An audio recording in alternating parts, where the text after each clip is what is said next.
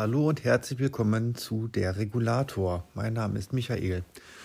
Heute geht es mal wieder um, ja, um Schäden, wie auch sonst so. Ne? Gut, die letzten zwei Ausgaben hatten jetzt erstmal weniger mit Schäden zu tun. Ich bin immer noch in NRW und gucke mir Schäden an, abgesoffene Häuser, Keller. Hatte da heute auch wieder interessante Schäden mir anzugucken.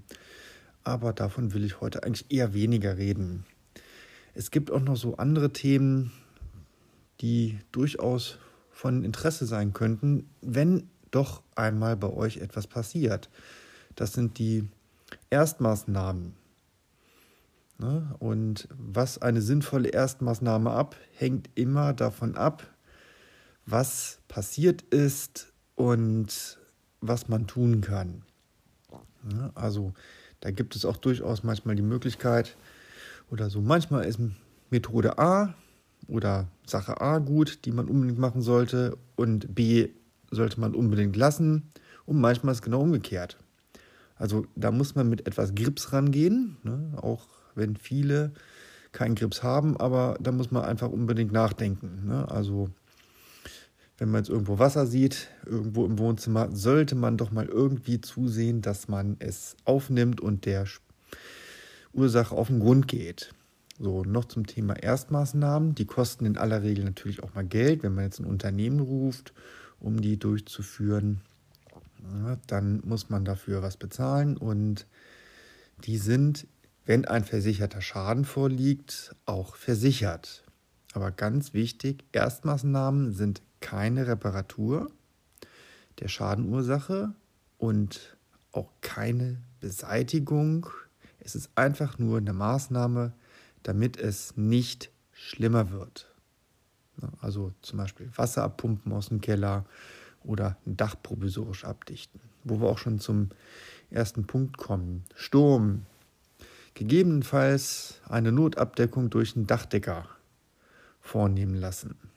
Also zum Beispiel, was ist passiert? Das halbe Dach fehlt und ja, der Dachdecker sieht das, wunderbar, ja, schön, könnte ich alles neu machen, habe das Material dafür aber nicht oder es ist einfach zu wenig Zeit, um das irgendwie jetzt hinzukriegen, der nächste Sturm droht oder einfach ganz platt gesagt, ähm, zwei Stunden später soll ein ordentlicher Regenschauer runterkommen. Was könnte dann ein Dachdecker zum Beispiel Sinnvolles tun? Die wissen auch, was sie tun müssen. Die machen es nicht zum ersten Mal.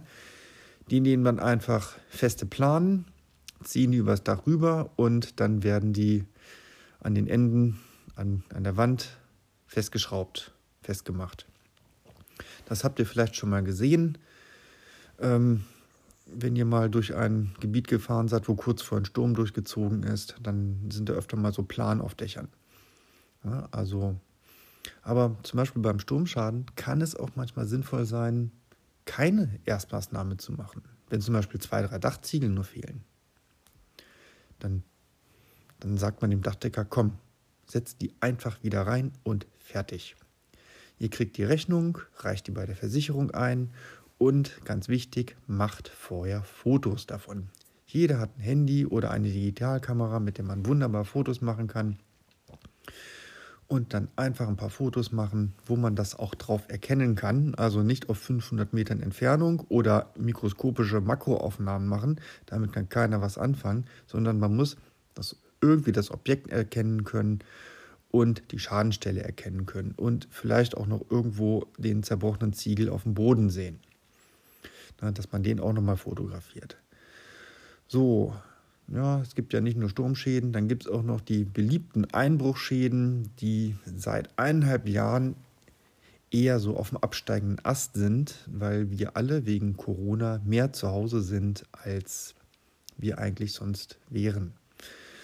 Ne? Also bei Polizei, beim Einbruch, das ist aber keine Erstmaßnahme, ihr ruft unbedingt die Polizei.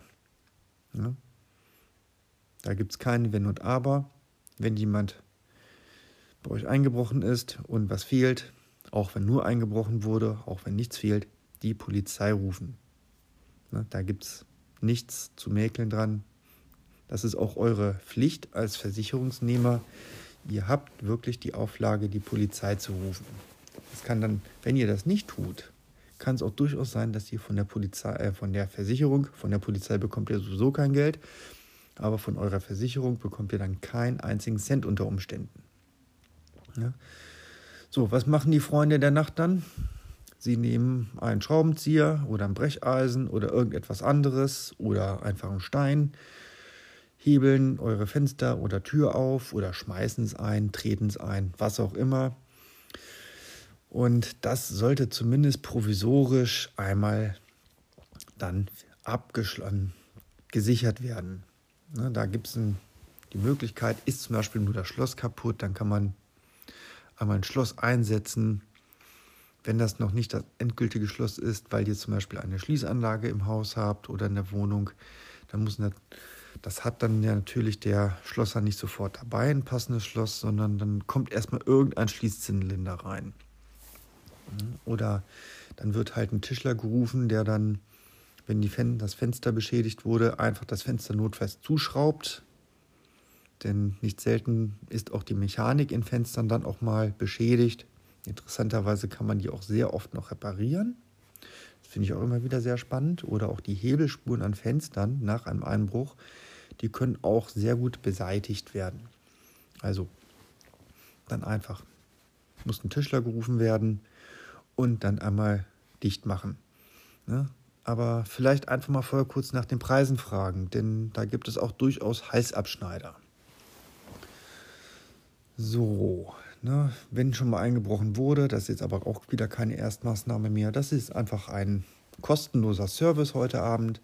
Die Seriennummern von den gestohlenen Sachen, also wenn zum Beispiel Uhren, Handys, Computer sind, Laptops, Tablets, ähm, raussuchen, Anschaffungsrechnungen raussuchen und alles an die Polizei schicken. Und Fotos vom Tatort für die Versicherung machen. Also nehmt wieder euer Handy, sollte es nicht gestohlen worden sein, und geht durch die Wohnung oder das Haus und macht Fotos, nachdem die Polizei abgerückt ist. Danach könnt ihr dann auch, das sage ich dann zumindest auch unseren Kunden, das hängt allerdings wirklich vom Versicherer ab, gerne aufräumen. Aber besprecht diesen Punkt dann unbedingt mit eurer Versicherung. Es könnte auch durchaus sein, dass die das nicht möchte aus irgendwelchen Gründen, die mir jetzt ehrlich gesagt nicht einfallen. Denn man möchte dann ja auch wieder in die Räume rein, wo man wohnt, und dann möchte man nicht in dem Chaos leben, das eventuell die Täter hinterlassen haben. So, dann das Thema Leitungswasserschäden. Ein sehr beliebtes Thema wieder mal, weil es immer wieder viele, viele Leitungswasserschäden gibt. Also Leitungswasser bitte nicht mit den Überschwemmungsschäden verwechseln. Das ist versicherungstechnisch anderes Wasser, auch wenn es chemisch wahrscheinlich dasselbe ist, wenn man die Inhaltsstoffe mal außen vor lässt. Also, ihr wisst erstmal nicht, wo das Wasser herkommt, Wasser abstellen. Kostet kein Geld, ihr geht einfach zum Haupthahn, dreht ihn zu, fertig. Na, so, Installateur rufen. So, gut, das geht dann eher schon wieder Richtung ähm, na, Ursachenbeseitigung, aber ihr braucht dann Hilfe. Da hilft auch kein Handauflegen. Der Installateur muss kommen. So. Ne? Also auf jeden Fall ein Wasseraustritt, der permanent läuft. Das ist so jetzt die Regel dahinter. Der muss gestoppt werden. Denn wenn je mehr Wasser im Haus ist, desto beschissener wird es am Ende des Tages.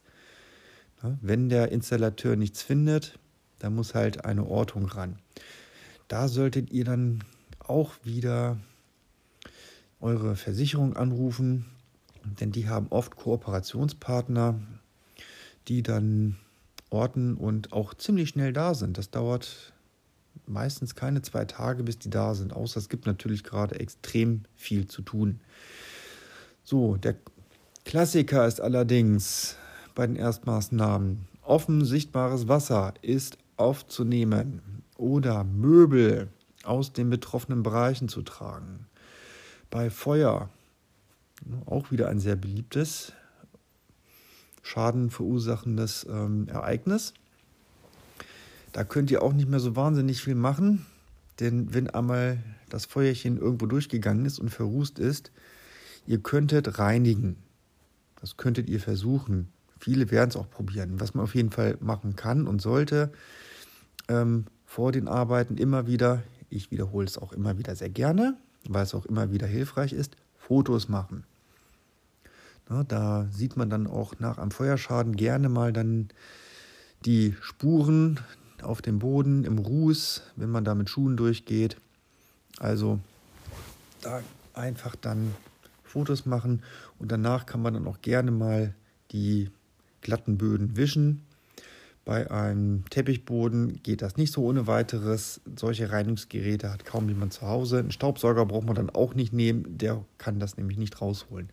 Also jetzt, man könnte zum Beispiel, wenn jetzt nur Ruß auf einem Laminatboden ist, als Erstmaßnahme einfach mal einen Wischmopp nehmen und dann einmal die gröbsten Sachen dort den Boden einfach reinigen. Das hat einfach den Hintergrund, dass wenn man dann von Raum zu Raum geht, man geht ja vielleicht auch mal aus der Wohnung raus, dass man dann nicht weiteren Dreck in unbelastete Bereiche reinträgt.